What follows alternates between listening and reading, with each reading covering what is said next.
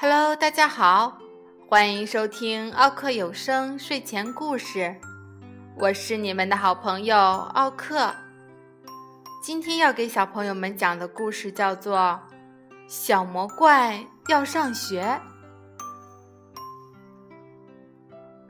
从前有一个心地善良的食人小魔怪，他从来都不吃人。可是，小魔怪的爸爸妈妈最喜欢吃人了。每一次他们饱餐之后，就会打着饱嗝，摸着鼓鼓的肚皮，满脑子想的都是明天吃什么。唉，爸爸妈妈从来不陪小魔怪玩游戏，也从来不给他讲故事。在小魔怪家里，没有甜甜的苹果派，没有可口的牛奶米饭，也没有好吃的水果蛋糕。小魔怪讨厌这一切，他总是一个人待在自己的房间里，一会儿大喊大叫，一会儿跺脚。爸爸妈妈受不了了，就大声的训斥他：“捣蛋鬼，你吵得我们一点胃口都没有了。”小朋友，如果小魔怪每天每天都这样过下去的话，他会变成一个什么样的小魔怪呢？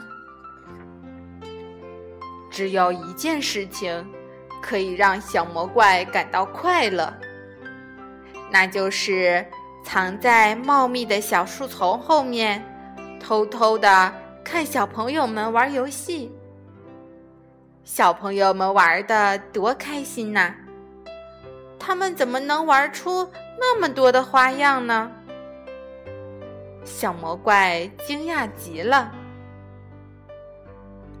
一天。小魔怪捡到了一本书，那是一个粗心的小朋友丢下的。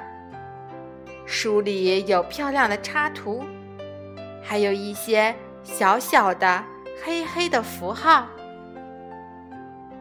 小魔怪把书夹在胳膊底下，飞快地跑回了家。他知道，那些小小的黑黑的符号。会讲出很多好听的故事。晚上，小魔怪拿着手电筒，躲在被窝里，仔仔细细的把这些符号看了一遍又一遍。可是，他还是不知道他们在说什么。小魔怪难过极了，怎么办呢？第二天一早，他就做出了一个重要的决定。他向爸爸妈妈宣布：“我要上学，我要去读书。”爸爸满嘴塞着饭，口齿不清地说：“不要说蠢话，嗯，吃饭，快吃。”妈妈也嘟嘟嚷嚷地说。别耍小聪明啊！吃饭，快吃！但是小魔怪拒绝吃任何东西。第二天早上，爸爸只好领着小魔怪来到了学校。爸爸威胁老师说：“快教这个小笨蛋读书写字，不然……”我就把你们全部吃掉！小魔怪很不喜欢爸爸这样，他走到教室的最后一排坐了下来，决心好好念书。小魔怪学习非常努力，很快他就会认字儿了。接着。他开始念一个一个的句子，最后他可以把整本书念下来了。他变得很快乐，不再大喊大叫，不再叹息，也不再跺脚取闹了。爸爸妈妈对这一切感到很奇怪。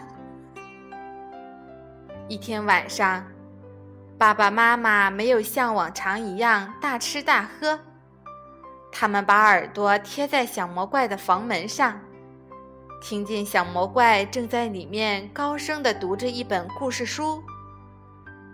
爸爸妈妈听着听着，就被故事吸引住了。故事结束时，他们突然大声的鼓起掌来。他们的掌声太热烈了，把小魔怪吓了一大跳。他惊讶地打开了门。真好听，真好听！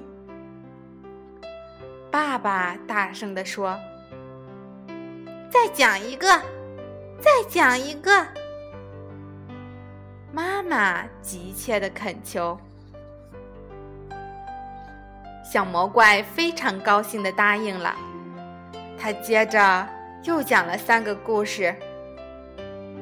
后来他觉得有点累了，站起来对爸爸妈妈说：“今天已经很晚了，明晚我再接着给你们念吧。”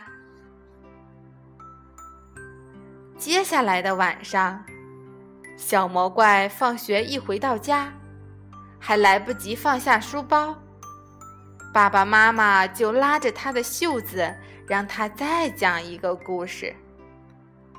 随着故事情节的起伏，他们一会儿大笑，一会儿哭泣，有时甚至害怕的浑身发抖。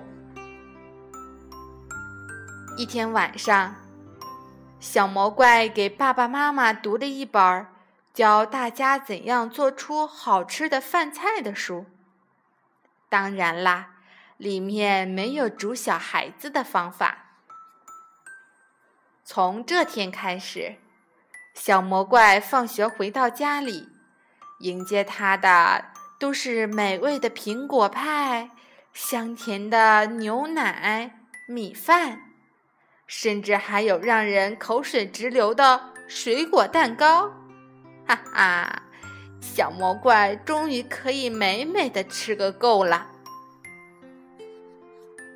每天，小魔怪都可以享受美味的饭菜，他觉得好幸福啊！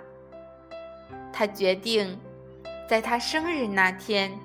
要邀请所有的小伙伴到家里来做客。不过他忘记了，他的爸爸妈妈可都是爱吃人的大魔怪呀。当他为小伙伴们打开门的那一瞬间，他才忽然想起来。可是，安安、奥奥、萌萌。赫赫，他们都来了。小魔怪害怕极了。没想到的是，一整个下午，小伙伴们都玩疯了。他们一起跳舞，一起唱歌，一起放声大笑，一起打打闹闹。小伙伴们一个接一个的附在小魔怪的耳边说：“你的爸爸妈妈可真和气呀！”小魔怪第一次发现，爸爸妈妈真的很可爱，甚至在他们笑的时候，也小心的不把长长的牙齿露出来。晚上。所有的小朋友都回家了。爸爸妈妈对小魔怪说：“这些小孩子多可爱呀！以后你随时都可以把他们带到家里来玩儿，我们绝对绝对不会伤害他们。